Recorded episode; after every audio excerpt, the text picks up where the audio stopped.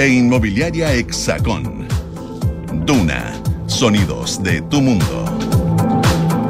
¿Qué tal? ¿Cómo están? Muy buenas tardes. Dos con cinco minutos de este 15 de septiembre, día jueves. Se vienen cuatro días libres seguidos. Seguramente muchos de ustedes ya están empezando el camino para ir a alguna localidad de Chile, sea en el norte, en el centro o en el sur, algunos ya camino al aeropuerto para viajar dentro del país o fuera del país, y algunos que también se quedan en Santiago y disfrutan la ciudad con mucha menos gente.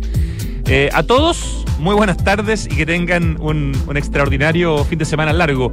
A todo esto, para los que nos quedamos, eh, por ejemplo, el Parque Metropolitano va a tener todas sus eh, entretenciones abiertas los cuatro días 16, 17, 18 y 19. O sea, va a estar funcionando el funicular, va a estar funcionando el teleférico, va a estar abierto el zoológico, va a estar abierto Bosque Santiago, va a estar por supuesto abierto ese maravilloso paseo metropolitano que te permite caminar varios kilómetros sin tener que subir eh, y que tiene un muy buen acceso, por ejemplo, desde la entrada por la pirámide. Así que ahí tienen un gran panorama. Puede ser panorama para los cuatro días, porque hay tantas cosas para hacer en el parque metropolitano Pueden ir a conocer también lo que comentábamos ayer, el primer tramo del Parque Mapocho Río, que ya está inaugurado frente al ex hospital Félix Bulnes en la comuna de Quinta Normal. Y el Persa Víctor Manuel también va a estar abierto tres de los cuatro días, 16, 17 y 18 de septiembre. Se puede ir al Persa Bio y en especial al lugar más entretenido que hay ahí, que es el persa Víctor Manuel, que tiene más de mil locales y está lleno de arte y tiene arte urbano y tiene, no sé, al Mono González vendiendo sus trabajos y las antigüedades. Bueno, ahí hay dos panoramas que son bien potentes, insisto, Parque Met, los cuatro días abierto y Persa Víctor Manuel, salvo el lunes, los tres primeros días, es decir, mañana, sábado y domingo también abierto. Eh, queremos eh, felicitar a la Facultad de Arquitectura y Diseño de la Universidad Finisterra, que acaba de publicar su segundo cuaderno.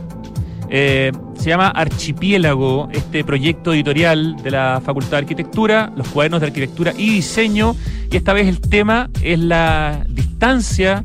Hay distintas reflexiones, distintos textos eh, de gente como, por ejemplo, no sé, pues Felita Sadi, que bueno, además es el decano de la, de la facultad. Eh, pero está súper interesante. Francisca Pulido, gran arquitecta también, escribe aquí. Hay interesantes fotografías.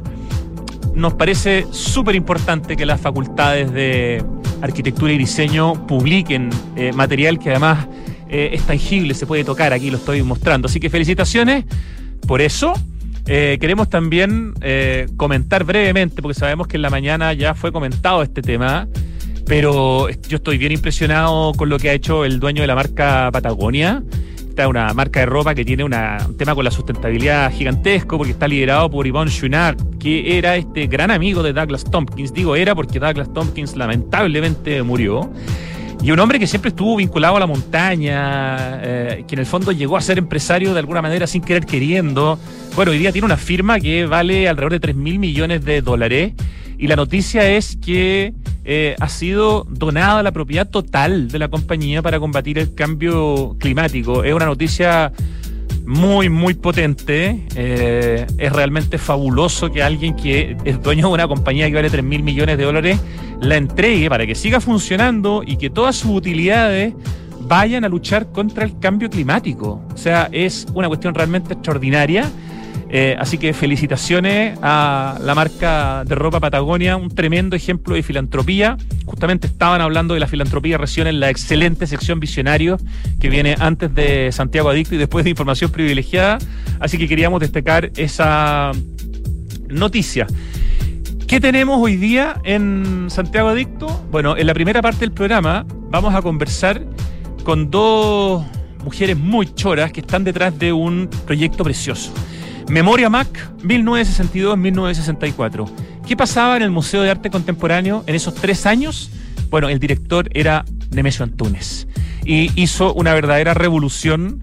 Eh, hizo una cantidad de proyectos impresionantes, creó una cantidad de instituciones em, para poder ayudar a financiar el museo consiguió una cantidad importantísima de obras nuevas, montó una cantidad de exposiciones de nivel internacional espectacular. Todo esto en el edificio del Partenona, ¿eh? ahí estaba el MAC hasta el año 73 y desde su inauguración en 1947, donde hoy día en la Quinta Normal, en el parque, está el Museo de Ciencia y Tecnología, que es un museo bien piolita. Bueno, en ese edificio que se llama Partenón, porque es como una copia literal del Partenón, estuvo también el Museo de Bellas Artes. Entonces han pasado muchas cosas en la Quinta Normal. Entonces hoy día vamos a conversar con Pamela Navarro y con María Francisca Crovari, eh, que son parte importante del equipo. Pamela además es la que lideró este libro que rescata todo ese trabajo que hizo eh, el gran, el gran, el gran, no me canso de decir gran, Nemesio Antunes, liderando por tres años el MAC. Después fue director del Bellas Artes, como probablemente la mayoría saben. Pero no es tan conocida su historia en el MAC, así que la vamos a conocer hoy día. Y en la segunda parte del programa vamos a conversar con Laura Viegas, gerenta de sustentabilidad y de comunicaciones de Farabella Retail, por un proyecto muy bonito que mezcla eh, la ropa y las colecciones con el arte urbano. Hay un montón de artistas urbanos secos que están invitados a trabajar en productos, en ropa de, hecha para Falabella. Y esto se vincula con un compromiso que tiene la empresa que se llama Talento Local, que ya ha impulsado a más de 100 artistas emergentes. Tiene que ver también con el programa Murales para Chile que hace Falabella en distintos colegios, en asociación con el Museo Aceloberto en San Miguel. Ya van a saber de qué se trata. Y como esta semana la promesa era mostrar música hecha en Chile, eh, una semana en que hemos escuchado a Maquisa, a la Rue Morgue, Ayer, ¿qué pusimos, Ricardo? Pusimos algo muy bueno también, pero se me, se me olvidó y a ti también. Bueno, no importa. Hemos puesto pura música chilena. Ah, pusimos a Joe Vasconcelos con Congreso, exactamente. Hoy día vamos a escuchar a una banda que publicó su primer disco en el año 94 y después tuvieron que pasar no sé cuánto tiempo para publicar un segundo disco. Una de las bandas que ha hecho uno de los, para mi gusto, uno de los grandes discos de los últimos 30 años en Chile, un disco de blues, un disco que se llama Perros Días. Me refiero a la banda del Capitán Corneta, que la pueden encontrar en Spotify, búsquenla porque es una joyita esta. Eh, los, los, discos que ha publicado y especialmente este, su disco debut, que insisto, se llama Perros Días. Esta es la canción con la que parte el disco y se llama El Olor.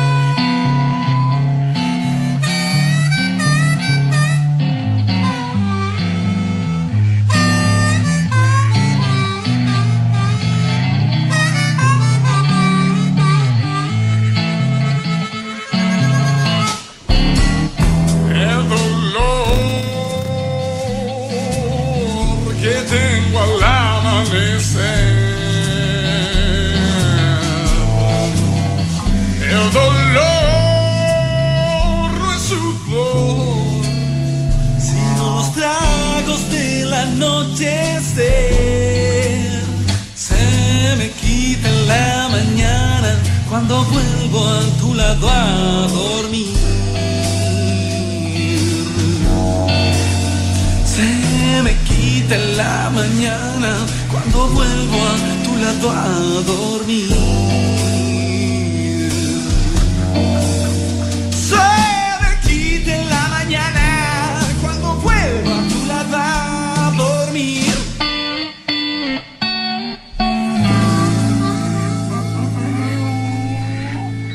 Así comienza este disco blusero, una joyita, el disco Perros Días, la canción El Olor, la banda del Capitán Corneta, música chilena de calidad esta semana en Santiago Adicto.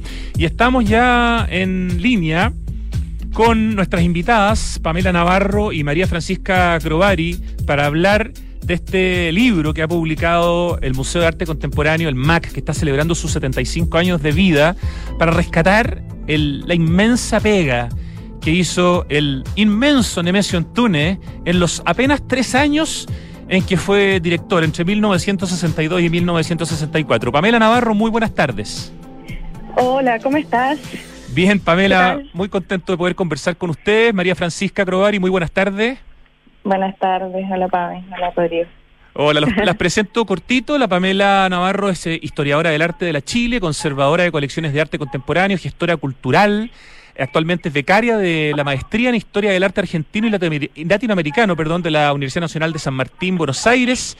El enfoque de su trabajo ha sido el rescate, la preservación y la divulgación del patrimonio cultural, colaborando y liderando proyectos de investigación, documentación y conservación preventiva en colecciones públicas y privadas de arte contemporáneo. Y desde el 2005 trabaja en la conservación y sistematización de la información del archivo y la colección del MAC, el Museo de Arte Contemporáneo de la Universidad de Chile asumiendo la coordinación de la unidad de conservación y documentación ese año. Y María Francisca Crovari es egresada de licenciatura en Teoría e Historia del Arte de la Chile desde el 2002. Desde el 2016 al 2019 fuiste mediadora en galerías y museos, destacando un trabajo continuo en el MAC, perdón, en el Sí, en el MAC, formando parte de la unidad de eh, educación, aportando en la elaboración de contenidos, material educativo y estrategias pedagógicas para abordar las diversas temáticas que se exhiben en el museo, orientado tanto a estudiantes como a público general. El año 2017 y 2018 te integras como pasante a la unidad de conservación y documentación del MAC y el 2019 ya te integras a la unidad de conservación y documentación como asistente de registro y documentación. Desde el 2020 a la fecha estás en esa misma área como asistente de colección. ¿Cómo nace, Pamela Navarro, eh, la idea de rescatar esos tres años que probablemente no son tan conocidos por el gran público, a diferencia de los años en que Nemesio Antúnez fue director del Bellas Artes, que creo que es algo un poco más transversal. ¿Cómo nace la idea de rescatar justamente esos tres años, 1962 a 1964, y transformarlo en un libro que se llama Memoria Mac, que aquí lo tengo, en mis manitos y que la verdad que es un excelente trabajo de investigación donde uno aprende pero toneladas y si uno admira a Nemesio Antúnez desde antes, que es lo obvio, lo sigue admirando y, lo, y profundiza su admiración por la tremenda capacidad en tantos frentes simultáneos de Don y el gran Nemesio Antúnez, Pamela. Sí, Rodrigo, gracias de partida por la invitación a conversar contigo y que la gente pueda conocer esta investigación junto al equipo con Francisca, eh, con Paulina González, con Camila Sánchez, que es el equipo que inicia esta esta inquietud, nosotras trabajando en el archivo y en la colección del MAC desde hace ya varios años, eh, siempre hemos tenido la inquietud de seguir indagando en la historia institucional y en la historia de la colección y su conformación.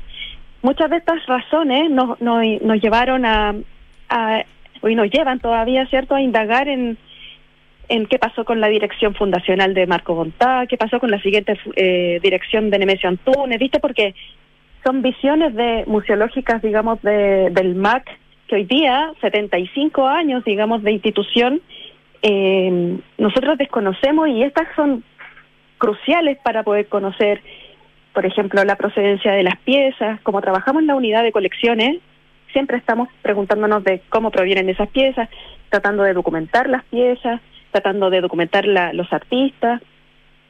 Eso en el fondo es como el meollo de nuestro trabajo día a día. Y esta, esta publicación y esta investigación, digamos, eh, nace a propósito del, del centenario de Nemesio, que el Ministerio de las Culturas, las Artes y el Patrimonio abre un fondo especial para poder... Eh, Eso fue hace ya dos años, si no me equivoco, que se cumplieron los 100, ¿no? Claro, nosotros postulamos el 2018, empezamos a ejecutar el 2019 eh, un, este fondo que, que se abre para poder eh, relevar la figura de Nemesio y nos parecía como un súper aporte relevar esta, esta, este capítulo de la vida de Nemesio que no se conoce en verdad. O sea, como tú bien dijiste, se conoce mucho más su dirección en el Museo Nacional de Bellas Artes a partir del año 70 pero, y en los 90, ¿no? Pero no en los 60, que esto es era como nosotras queríamos hacer ese trabajo a toda costa. Eso, eso fue lo que Qué, lindo poder estudiar eh, la etapa Nemesio Antunes en el MAC eh, y en todas sus en todas sus vertientes y en todas sus variantes. ¿Cómo, cómo definirías así a grandes rasgos, eh, María Francisca, eh, el rol que tuvo eh, Nemesio Antunes, que entiendo que cuando llegó para variar, ¿no? Porque somos Chile y hubo cierta polémica porque no venía como del, del, del, no, tenía como el estándar así como tan clásico de quién debiera eh, suceder en ese caso a Marco Bontá como, como director, hubo alguna polémica, pero después al poco tiempo ya demostró que había sido muy bien, muy bien elegido. ¿Cómo de alguna manera sintetizaría la cantidad de roles y la cantidad de cosas que logró hacer en tan poco tiempo. Se parece un poco cuando hablamos de Benjamín Vicuña Maquena, que solamente fue tres años intendente de Santiago y en tres años hizo más probablemente que gente que ha estado, eh, no sé, diez veces el tiempo. Bueno, Nemesio Antunes también, en tres años hizo muchísimas cosas. ¿Cómo podríamos sintetizarlo de alguna forma?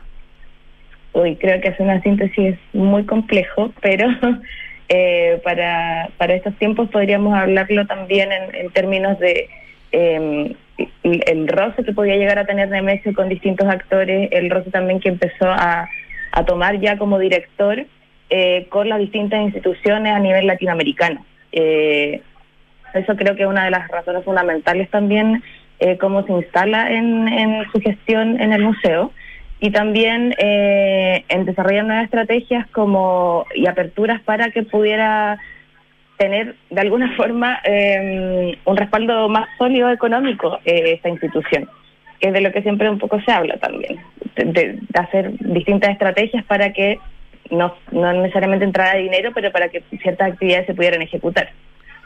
Exactamente, él tenía en el fondo una de las una de las características, Pamela, que tenía Nemesio Antunes para ser elegido y suceder a Marco Bontá como director del MAC por estos tres años, eh, es que en el fondo era un gran artista, ya bastante reconocido, eh, era un hombre que había pasado por una de las escuelas de grabado más importantes del mundo en Estados Unidos y había formado el taller 99 pero era también un tipo con una cantidad de aptitudes, perdón, como emocionales, de capacidad de relacionarse, eh, buenos vínculos con otros artistas, capacidad de llegar a las empresas.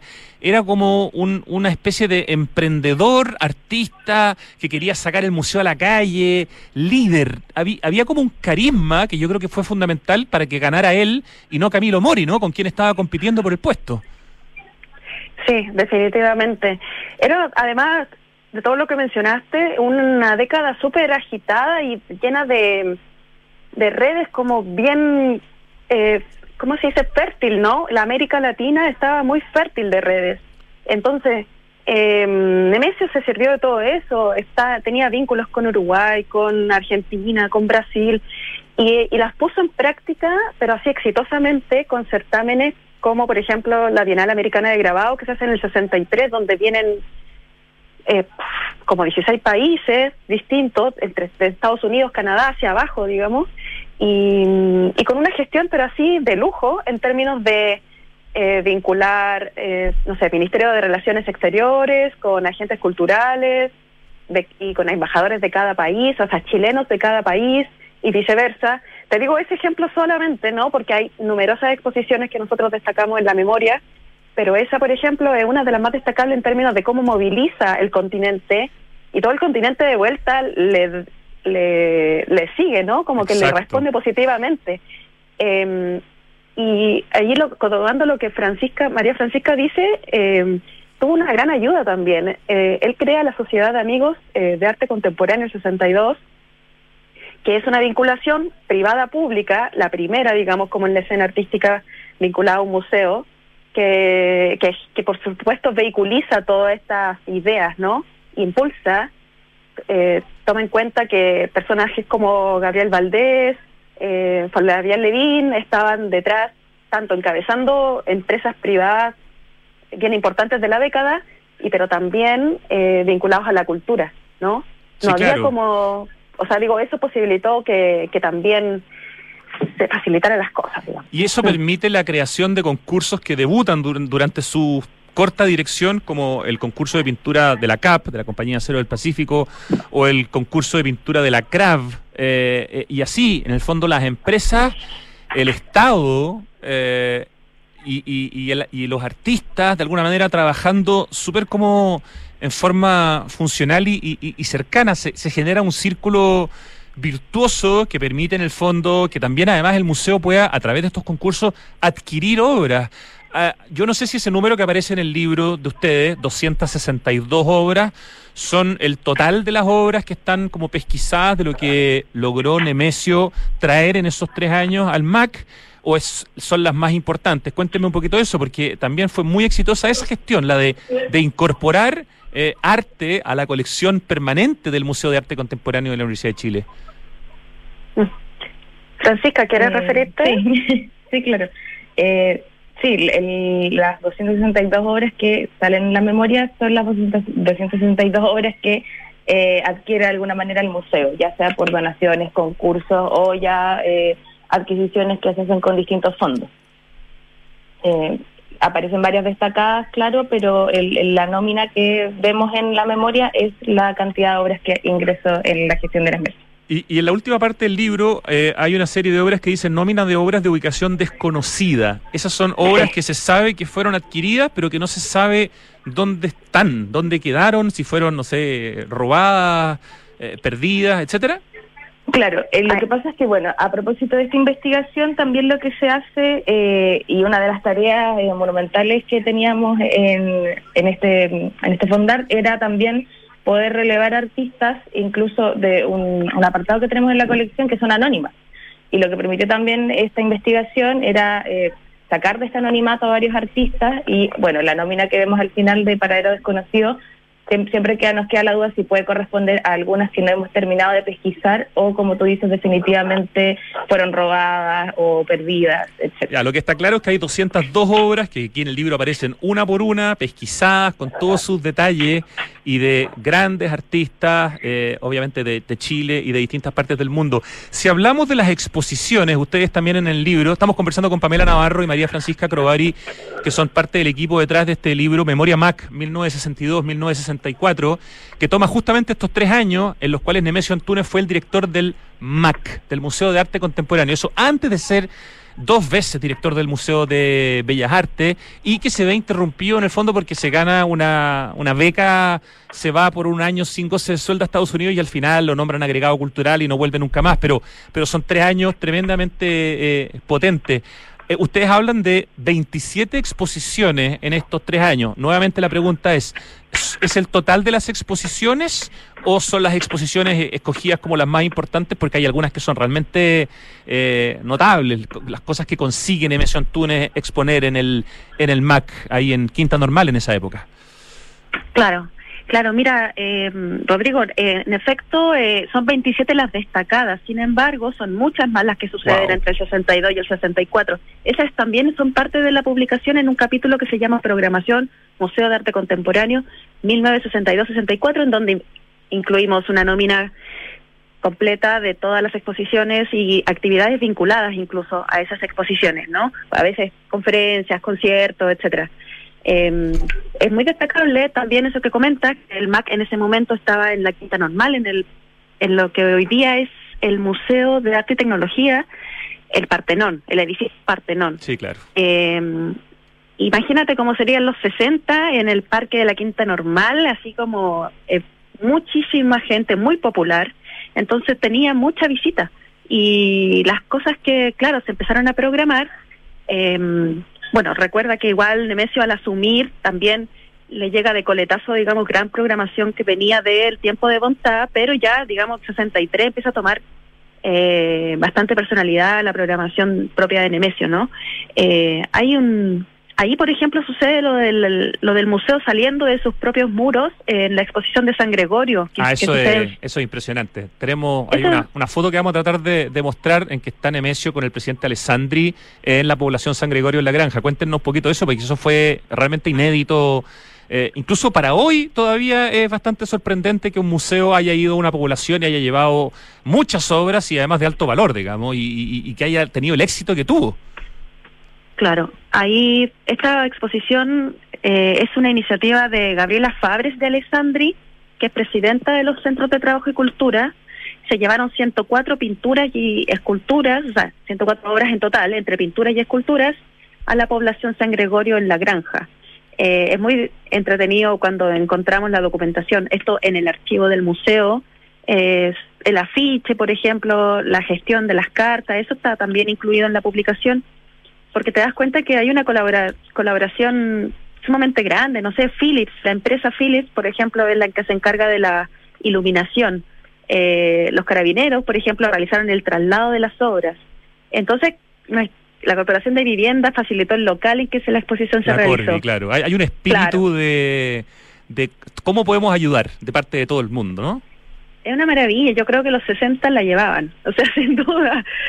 Eso bueno, cuando uno ve la arquitectura, los conjuntos habitacionales que se construían en, Chile con su calidad, no sé, como por la Villa Frey, eh, claro, la arquitectura y el arte eh, vivieron una época tremendamente importante en Chile en los años 60 Ah, época en la que pasaban muchas cosas en el mundo, ¿no? Ustedes mismos lo cuentan en el libro. Estados Unidos de alguna manera llevaba la, vanguardia y la delantera tras haber sido el gran triunfador de la Segunda Guerra Mundial. Y de hecho, Nemesio Antunes estaba muy conectado con mirando lo que hacía el MoMA, ¿no? El Museo de Arte Moderno de Nueva York, viendo un poquitito qué es lo que se venía para estar como con las antenas muy paradas.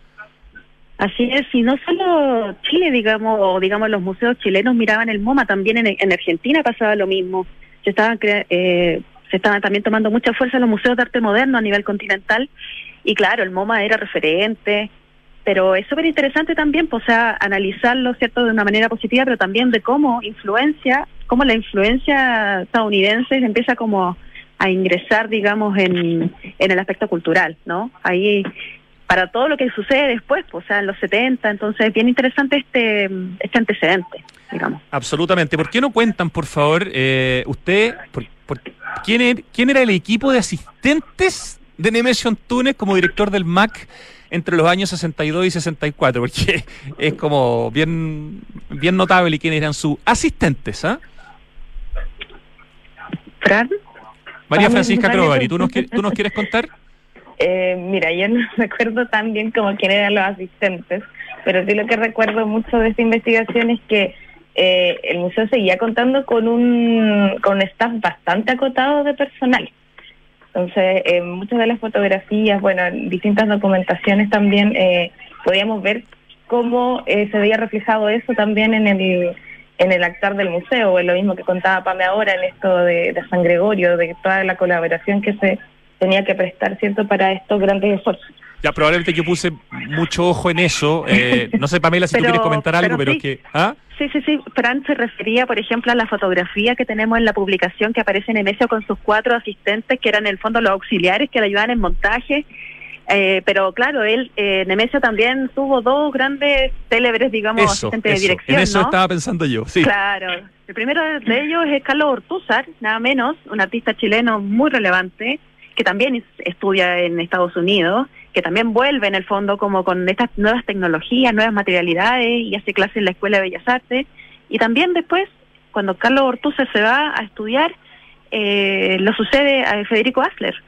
Y Federico Asler es tremendo personaje también, no solo por su obra artística, ¿cierto? Un escultor muy importante en nuestra historia del arte, sino también dos, eh, después va a ser el, eh, director del MAC también. Exactamente. En un momento, entre el 65 y el 68 y eso es sumamente relevante porque ahí también se consolidan otras exposiciones que dan, son enviadas desde Estados Unidos, desde el MoMA a Chile y a otros países de Latinoamérica.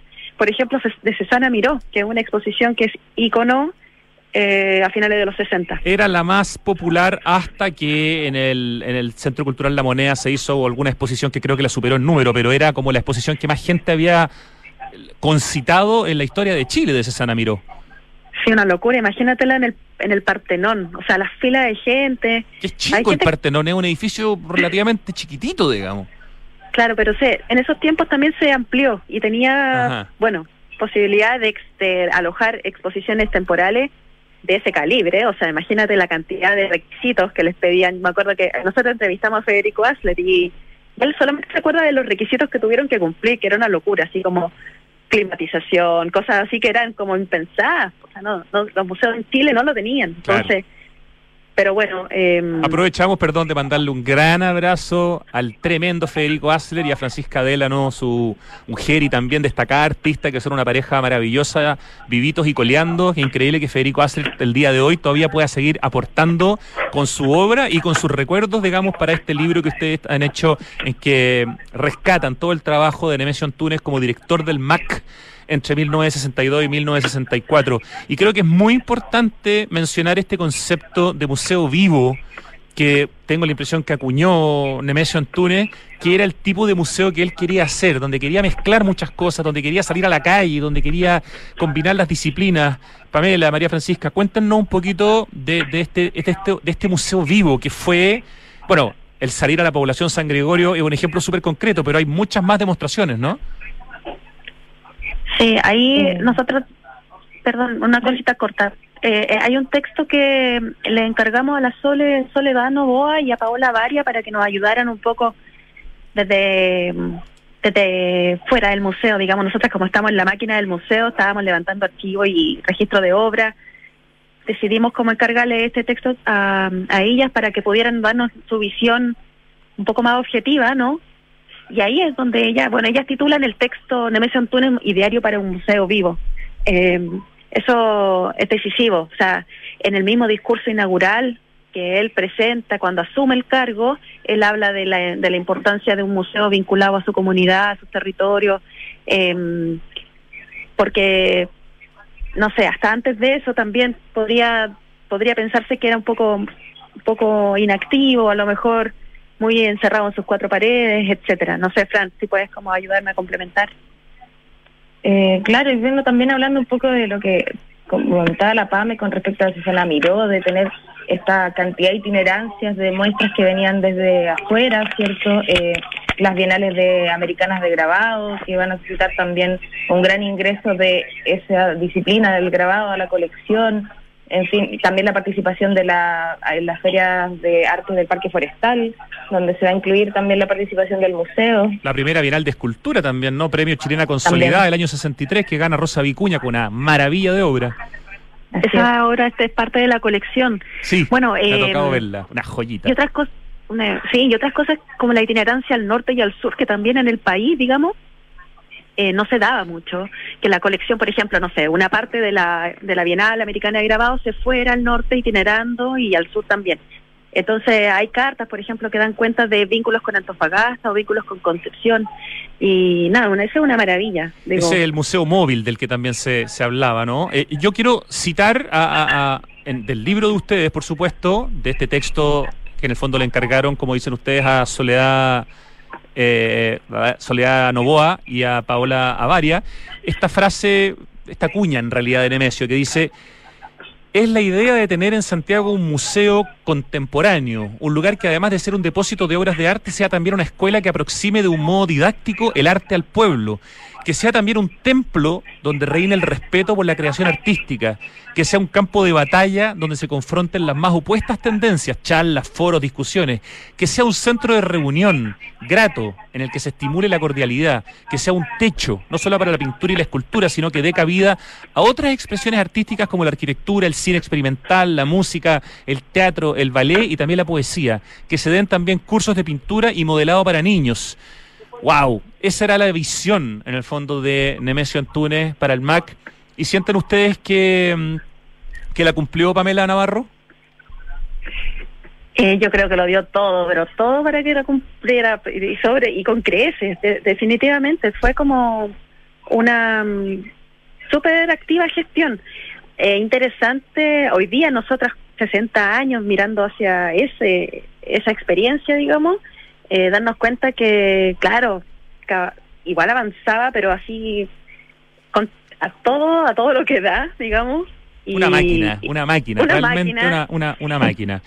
Pero solo como con muy poca gente, digamos, como ayudándole. O sea, la sociedad de amigos, digamos, como de nuevo, fue un impulso importante, incluso ellos también participaron de la organización de ciertos eventos. Eh, siento como que había un engranaje bien sólido, ¿no? Como que los artistas también, yo creo que el mismo Taller 99, digamos, fueron artistas como muy presentes en cada cosa que hacía Nemesio. Entonces, eh, es bien interesante, ¿no? Como el vínculo entre la Universidad de Chile, la Universidad Católica, digamos, debajo de todo, ¿no? Oye, y este, este como poema o homenaje que, que, está en la página 9 de Fernando Carrasco, ¿de, cuándo es ese, ese, ese texto? Espérame, ¿cuál, perdón? Eh, a, ah, Luis eh, Nemesio, creador. Del decano. Eh, lo, lo realizó para la publicación. Ah, es, algo actual. Es reciente, claro, en la décima que le escribió Fernando Carrasco a Fernando Carrasco, Sí, es que está muy lindo, lo quiero leer y, con eso ya empezar a cerrar esta conversación que, de verdad podríamos hablar dos horas más, pero, pero no podemos por un problema de timing, pero quiero leerlo porque creo que sintetiza de manera muy bonita eh, cómo se homenajea a Nemesio Antunes. Dice, querido Nemesio Antunes, artista visual grandioso, humano, fértil, famoso, por ti suenan los cultrunes evocando guillatunes, para que llueva en tu nombre y que nadie se asombre con estas invocaciones te celebro hoy con canciones, Nemesio Antunes, buen hombre. Eres de Chile, amigo, también de otras naciones. Yo saco mis conclusiones. Así digo lo que digo. Nuestro pueblo está contigo. De tu vida tú eres parte. Y aquí en mi tierra honrarte. Como un gran ser humano, buen profesor, buen hermano, dices, ojo con el arte creador de bellos mundos, inventor de muchas cosas muy profundas, muy hermosas, pensamientos muy fecundos, que de Chile son oriundos. Tu materia inagotable, trabajaste inclaudicable. Nemesio Antunes Sañartu, celebro hoy tu ímpetu, artista total, notable.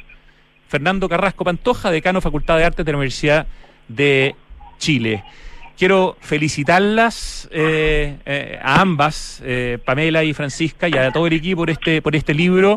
De verdad es un material de, documentación sobre el MAC, sobre Nemesio Antunes, sobre la Universidad de Chile y sobre nuestro país invaluable. Así que muchas gracias por el libro que tengo en mis manos. ¿Hay alguna posibilidad de que las personas que nos están escuchando puedan acceder, por ejemplo, a este libro en PDF?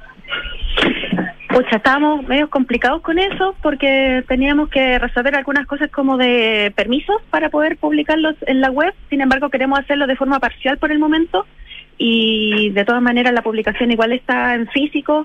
Eh, queremos hacer una distribución potente hacia instituciones culturales que la puedan... Pero no se vende, ¿no? Solo se puede... No, no, no se vende. No se vende. No, distribución gratuita. Em, eh, sé que nada, eh, queremos como, de todas maneras, por, a través del museo eh, se puede acceder a la publicación. Eh, Rodrigo, si me permite, quisiera mandarle un saludo al resto del equipo, que me parece que es importante, aparte de María Francisca, ¿cierto? Que está con nosotros. Eh, nombré ya a Camila y a Paulina, que fueron parte del grupo nuclear de la investigación pero también nombrar a Carola Chacón, a Julia Romero y a Cristina Núñez, que fueron parte importante para la segunda parte, ¿no? Como la gestión, la edición, el diseño, y por supuesto a la Sole Novoa y a la Pavo Varia que escribieron este texto para nosotros, para poder como complementar el análisis de la dirección de Antunes. Una cosa más, la última, es agradecer, ¿cierto?, el financiamiento de Fondar, que esto fue un Fondar nacional eh, por el centenario de Mención Túnez del 2019. Harto bien dado el fondar, pues, ¿qué queréis que te diga? ya Pamela Navarro, María Francisca Crovari, de verdad felicitaciones y muchísimas gracias por este por este proyecto y por haberlo por haberlo hecho y por supuesto agradecemos también a la Fundación Nemesio Antunes, liderado por Guillermina Antunes, hija de, Nemesio. Sí, muchas gracias también a la Fundación Antunes, que nos dio pase libre a todos sus archivos maravillosos. ya, un abrazo para los dos, que les vaya increíble. Buen fin de semana y feliz 18. Igualmente, chao, chao, gracias. Chao. Nos vamos al corte. Volvemos muy pronto. Nos queda todavía harto programa. Con Entel y Amazon Prime Video, descubre la leyenda que forjó los anillos. Suscríbete a Prime Video con cargo a tu boleta Entel en entel.cl slash Prime Video y disfruta de dos meses de cortesía para ver el estreno de El Señor de los Anillos, Los Anillos de Poder. Entel, contigo en todas. 1710 1711 1712 Nuevos árboles plantados nuestro compromiso sigue creciendo. Por cada híbrido Toyota que recorra las calles, plantaremos un árbol nativo, que junto a más de 1.700 árboles ya plantados, darán vida al gran bosque Toyota en el sur de Chile. Iniciativa que ayudará a cuidar del medio ambiente y reducir la huella de carbono. Conoce más en bosque.toyota.cl. Conoce QB, el proyecto que Inmobiliaria Hexacón desarrolla en medio del Parque Cauciño Macul, un barrio residencial privilegiado por un entorno natural y con las mejores características de conectividad de Peñalolén. Con buenos accesos, cuenta con una red de colegios a minutos, además de comercio, centros médicos y clubes deportivos. De fácil conexión por autopista Américo Vespucio, línea 4 de metro, estación Quilín y a pasos de Mall Paseo Quilín. En QB, vive la comodidad de tu departamento en un oasis en la ciudad. Los ríos cambiaron, ya no traen agua. La nieve cambió, ya no está. Las lluvias cambiaron, hay muy pocas. El planeta está cambiando. Ahora es urgente que cambiemos nosotros. Se acaba el tiempo y se acaba el agua. Cuidémosla. Cada gota cuenta. Aguas andinas, así de claros, así de transparentes.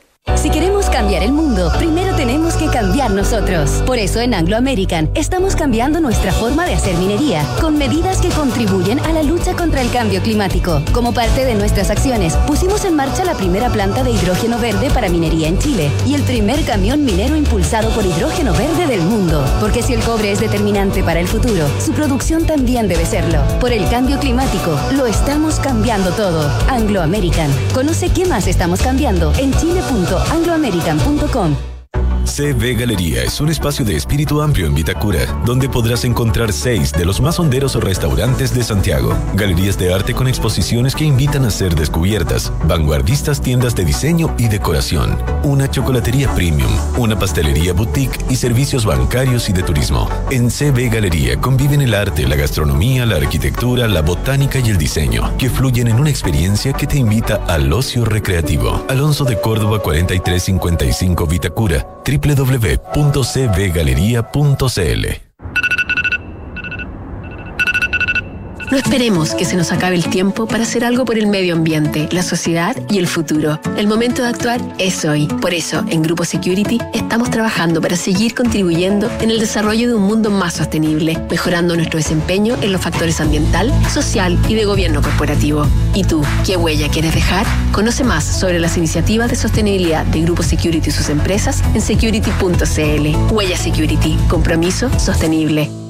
¡Miren mi volantín nuevo! ¡Oh, con ese ganar todas las comis! ¿Vamos a elevarlo a la vuelta del colegio después de clases? Ah, no, ahí no podemos. La profe dijo clarito, niños, no deben elevar volantín cerca del tendido eléctrico. Sí, mejor vamos a un lugar seguro. En Enel queremos que disfrutes el buen viento de las fiestas patrias de forma segura. Por eso, te invitamos a elevar volantines lejos del tendido eléctrico. Conoce más en enel.cl. Estamos de vuelta a Santiago Adicto en Radio Duna. Justamente hablábamos de volantines recién, estamos tan dieciocheros y ya estamos en línea con Laura Viegas, la gerenta de comunicaciones y sustentabilidad de Falabella Retail, por un proyecto muy bonito que tiene que ver con el arte urbano y con darle además espacio justamente a los artistas urbanos. Muy buenas tardes, Laura. Hola, ¿qué tal, Rodrigo? ¿Cómo estás? Bien, un gusto volver a conversar con, contigo.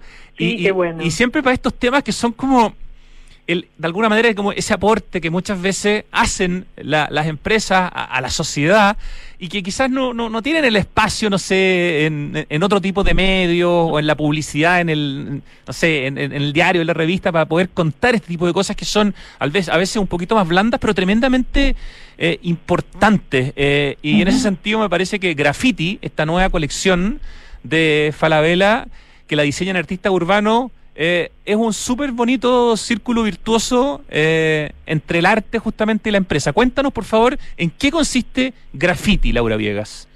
Bueno, te, te cuento, Rodrigo. Graffiti, como vos bien decías, es una colección que estamos haciendo de poleras, que son poleras para mujeres, para hombres y para chicos. Y para hacer estas poleras, para los diseños de estas poleras, convocamos a nueve artistas urbanos chilenos muy consagrados. Está Dana Pique, El Seco Sánchez, Payo, Jocelyn Anís, eh, María Paz Lira, entre otros que, que también participan. Y la verdad es que hicieron, cada uno hizo como su obra exclusiva para estas prendas que estamos ofreciendo en, Falabella, en las tiendas y en falabella.com. Pero la verdad es que Graffiti eh, es una iniciativa más de un proyecto que la verdad es que viene desde hace bastante más, desde hace tres años, y que se llama Talento Local.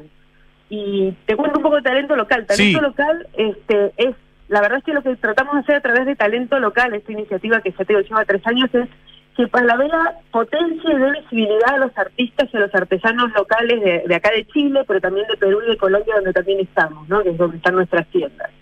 Y la verdad es que talento local, del que Graffiti es parte, surgió porque vemos que nada, que en Chile, que, en Perú, que en Colombia hay mucha creatividad, hay mucho talento, hay muchos artistas y artesanos que necesitan mostrarse una industria creativa como creciendo cada vez más. Y la verdad es que, por otra parte, en Falabella lo que nosotros tenemos es esta capacidad, ¿no? a través de nuestras tiendas, de nuestro sitio web, de llegar a muchísimos consumidores, a muchos hogares. Así que dijimos, bueno, ¿cómo combinamos ambas cosas o cómo las potenciamos? Y tomamos entonces el compromiso de de visibilizar, de impulsar a todos estos creadores locales para que tengan mucha más llegada. Y, y Graffiti es una más de, estas iniciativas. Graffiti, eh, como iniciativa, Laura, eh, consiste en poleras, entendí bien, que están en el fondo... ¿Perdón? Sí, sí, son poleras. Poleras en el fondo de, no sé, asumo de manga corta, porque ya viene la primavera y el verano diseñadas por toda esta serie de artistas que tú nombraste, que voy a repetir algunos porque de, verdad que hay algunos muy secos, como el mismo Seco Sánchez, la Steffi Leighton, eh, la Anis, eh, la María Paz Lira, la verdad que hay mucho, Payo, que sin duda un, crack también, entonces es gente bien conocida, algunos otros no tanto, pero todos muy talentosos, y eso tú lo puedes encontrar hoy día, o sea, o no sé, desde cuando tú nos digas, en todas las tiendas de Falabella en general o en algunas en particular. No, en todas las tiendas, en todas las tiendas de todo Chile están, en nuestras 47 tiendas están las poleras, este, yo digo que hay para, para mujeres, para hombres, para chicos también, así, para niños, así que espectaculares. ¿Tienen una sección en, una, obra de arte. una sección en particular o la parte de poleras de hombre, no sé, de hombre, yo voy a encontrarme con las poleras de van graffiti? ahora van a encontrarlas este, exhibidas, van a ver toda una, exhibición de graffiti y ahí van a poder ver este, las poleras, van a poder ver también a los artistas, ahí van a para poder ver este un poco más exhibida, y sino también en, la parte de mujer, de, niños y de hombres. Pero ahora las estamos exhibiendo especialmente porque queremos que nadie se las pierda. Perfecto. Dentro de lo que es talento local, el año pasado hicieron una cosa que se llamó diseño latino. Cuéntanos un poco porque eh, fue una cuestión bien potente. Sí, la verdad es que el diseño latino es de las iniciativas que a mí es una de mis favoritas. El año pasado, bueno, nosotros ya llevamos apoyando como a 100 artistas en estos tres años, pero el año pasado hicimos una cosa bastante grande esta Diseño Latino, donde reunimos artistas y diseñadores de indumentaria emergentes de Chile, de Perú y de Colombia. Y armamos una colección donde este, comercializamos 40.000 prendas. Wow. Y estas sí, y las ofrecimos en los tres países. Así que lo que tuvo, a mí lo que me encantó de Diseño Latino fue eso, que los diseñadores de Chile pudieron llegar con su talento y con sus diseños a las, nuestras tiendas de Colombia y de Perú y viceversa, ¿no? Acá en Chile pudimos ver el talento que hay en el resto de Latinoamérica. Así que ayudamos también a estos creadores a llevar lo suyo más allá de, las fronteras de su país. La verdad es que sí, fue, fue muy, muy buena iniciativa esa. Han trabajado también desde esta misma plataforma con distintas como, no sé, ONG o, fundaciones. ¿Por qué no nos cuentas un poquitito de, algunas de ellas? No sé, esta que apoya a madres adolescentes o a esta que reúne artistas y referentes del mundo del diseño. Porque ahí también hay un trabajo bonito y en lugares importantes como, no sé, Bajos de Mena en Puente Alto. Ah, sí, esa también es una, una iniciativa muy querida. En realidad lo que hacemos con talento local, además de los artistas, es también visibilizar artesanos y visibilizar, digamos, a todos aquellos que pueden aportar desde la creatividad. Y también lo hacemos con organizaciones sociales. Por ejemplo, esta que vos comentabas de, las mamás adolescentes es una colaboración que tuvimos con Fundación Soy Más. Fundación Soy Más apoya a mamás adolescentes y nosotros lo que hicimos fue con estas mamás desarrollar una colección de poleras para la marca Civila y las ganancias de estas poleras las destinamos a la fundación. Y bueno, con la fundación, con lo que decías de, de Bajos de Mena, trabajamos con la fundación Uno Cabop y con ellos desarrollamos con los este, grafiteros de la comunidad de Bajos de Mena, desarrollamos también hace, hace unos meses unas poleras diseñadas por ellas, también hicimos unos productos de decoración con las tejedoras que trabajan ahí en Bajo de Mena de Puente Alto, así que este, también con ellos, nosotros también con los que colaboramos desde hace años y, trabajamos juntos para visibilizar su trabajo es con la Fundación Artesanía de Chile, que tiene artesanos de todo Chile. Sí, es, es la verdad que el talento local es como una linda iniciativa. Y además veo que esta campaña de graffiti va a también dejar un, un legado a la comunidad en, en, vínculo con el programa Murales para Chile, del cual hemos hablado en este programa y que Falabella desarrolla en asociación con nuestros queridos eh, Museos a Cielo Abierto en San Miguel. Y una de esas artistas que diseñó poleras va a estar también eh, trabajando en un mural de un colegio, ¿no?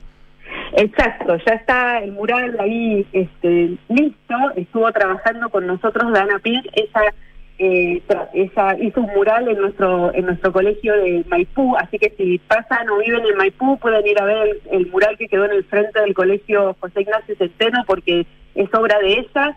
Y la idea acá es sí, que es a pintar un mural en la fachada del colegio, un mural gigante de más de casi 120 metros cuadrados, este, para que no solo quede para la comunidad educativa de este colegio que nosotros apoyamos, uno de los 50 que apoyamos con programas en la escuela, sino que también tenga el valor que tiene el arte urbano, ¿no? Esto de este, dejar patrimonio y, y afianzar la territorialidad de, distintos barrios. Así que queda para el barrio también. Qué maravilla, qué maravilla, excelente.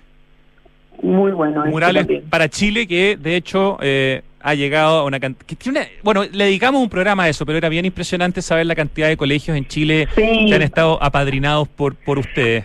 Mira, ya eh, nuestra idea es seguir con unos cuantos colegios, nosotros tenemos 50, está, 50 colegios pertenecen a nuestro programa de apoyo a los colegios, ¿no? Este programa Centro Escuela. Y con Murales para Chile, ya entre el año pasado y este ya llevamos pintados seis murales eh, Sánchez también pintó uno de estos murales, este es el, proyecto que llevamos con el Museo de Cielo Abierto y con Fundación Antena, y ahora mismo estamos pintando el séptimo en, Calama, en uno en nuestro colegio de Calama, así que sigue avanzando eso con todo. Excelente. Y no, no, antes de despedirnos no quiero dejar de mencionar porque me tocó visitar por primera vez la tienda nueva de Falabella, que es como la tienda ícono eh, en el Parque Arauco, que es la más grande, entiendo, que hay en, no sé, en Chile y en Latinoamérica la encontré de una iluminación, de un interiorismo, con una cantidad de productos lindos, espectacular. Y de hecho tiene como arte integrado, ahí digamos con exposición. Hay, hay muchas cosas como para mirar y está muy, muy bonito, un lugar realmente especial lo que hicieron en el Parque Arauco. Sí, la verdad es que quedó espectacular. Lo más interesante del Parque Arauco es que tiene un montón, un montón de experiencia, digamos. La verdad es una tienda experiencial, tiene un montón de tecnología donde en realidad combinas lo físico y lo digital tiene nuestro taller F que podés este, ir a, personalizar tu ropa, este, estamos como con una fuerte campaña con eso de darle una segunda vida a tu ropa, de que la ropa dure más, ¿no? De, tratar de que este, colaborar todos en la economía circular, así que hay mucha mucha entretención, muchas cosas divertidas, tenemos un, un game center este, para que uno pueda ir a jugar y a probar los juegos este, en pantalla. Eh, tenemos de todo. Ah, felicitaciones. Es, gigante, pero. con un personal shopper para que Eso. hacer las compras, hay todo, y todo gratis. Y, es muy grande, pero es cálida al mismo tiempo. Eh, así que se hace muy grata la experiencia. Así que felicitaciones. Eh, Laura Viegas, gerenta de comunicaciones y sustentabilidad, perdón, de Falabella Retail, por todo lo que hemos conversado, por la tienda nueva también, que es relativamente nueva, ¿cierto? Y especialmente por esta esta nueva iniciativa Graffiti que la pueden encontrar en todas las tiendas Falabella con diseño de artistas urbanos chilenos que son todos y todas muy, muy capos. Bueno, bárbaro. Bueno, ahí nos esperamos a todos en las tiendas. Muchas gracias, Rodrigo. Un abrazo, Laura. Gracias a ti. felices fiestas patrias. Eso, felices fiestas. un abrazo. Falta un minuto para las 3 de la tarde y empieza a sonar el acertijo musical. Esta canción está más en mi radar. Yo creo que acá no deberían dar tan, no debería dar tanto jugo espero, pero por el momento solo me suena. Oye, eh, el premio Aporte Urbano reconoce y destaca a los mejores proyectos de construcción y arquitectura que contribuyen al desarrollo de las ciudades. Ya se puede postular y es hasta el 13 de octubre. ¿Dónde? En www.premioaporteurbano.cl. De verdad, postula como oficina de arquitectura, como arquitecto independiente, como constructora, como inmobiliaria. Este es un premio que realmente es un lujo ganárselo y después uno se anda cachetoneando que se ganó un PAU. Y mm, te cuento que mm, a todos nos gusta tener el auto impecable, reluciente, siempre limpio, pero con la mega sequía que estamos viviendo en Chile, hay que priorizar el uso del agua para lo esencial. Por eso, si vas a lavar el auto, usa un balde, no la, no la manguera, eso ya no se puede hacer. Tomemos conciencia de que el clima en el mundo cambió y que ahora es urgente que cambiemos nosotros. Cuidemos el agua, cada gota, cada esfuerzo cuenta. Aguas andinas. Oye, y los sabores del mundo están, se encuentran en SOG, Santiago Open Gourmet, capital de los sabores. Te invitamos a vivir los shows musicales en vivo que tienen en Santiago Open Gourmet, que está ahí en el cuarto piso de Open Kennedy. Eh, y además a disfrutar de un 40% de descuento todos los jueves, es decir, días como hoy, en el total de tu cuenta, en el mesón del marinero y en papachos, pagando con tu CMR o con tu tarjeta de débito del Banco Falabella. Si todavía no conoces Open Kennedy y si todavía no conoces el cuarto piso donde está Santiago Open Gourmet, te lo estás perdiendo. Además, ahora inauguraron IKEA ahí, así que ya son miles las personas que han conocido eh, Open Kennedy, pero hay muchísimo más que eso en un espacio que es de escala humana, con exquisita iluminación. Grande Open Kennedy que está con nosotros aquí en Santiago Adicto. CB Galería, un espacio extraordinario para ir a buscar eh, gastronomía y gastronomía con una cantidad de onda que no te puedo explicar. De hecho, lo presentamos como seis de los más honderos restaurantes de Santiago en CB Galería, este espíritu, este espacio digo de espíritu amplio en Vitacura, donde hay galerías de arte, vanguardistas tiendas de diseño, una pastelería boutique, hay diversos servicios además. Alonso de Córdoba, 4355 Vitacura, cbgalería.cl, gran lugar para ir a comer rico este fin de semana.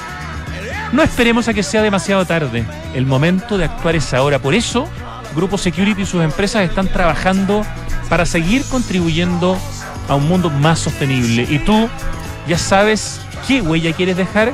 Huella Security, compromiso sostenible. Ah, esta canción tiene el nombre de una calle. Pero ¿quién canta esta canción? Esto es banda, si no, si no me equivoco. ¿Es solista? Ay, que está difícil. Oye, ¿sabías que por cada híbrido Toyota que recorre las calles, Toyota planta un árbol para ayudar, digo, a reducir la huella de carbono?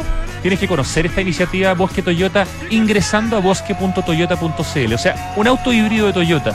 Yo, por ejemplo, ando en el Toyota Corolla Cross híbrido. No solo ya es sustentable por ser híbrido, no solamente es increíblemente increíble su autonomía con el tema de la benzina, me da 18 prácticamente kilómetros por litro, sino que además solamente por el hecho de tenerlo, ya se plantó un árbol en mi nombre en Chile. Qué maravilla, ¿no?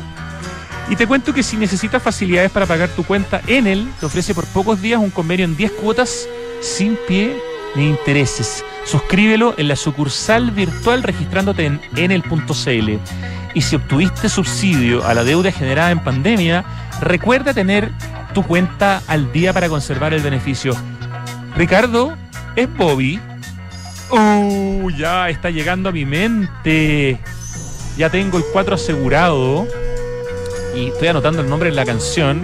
100. Ya, Oye, te cuento que en Anglo American están cambiando su forma de hacer minería, luchando contra el cambio climático.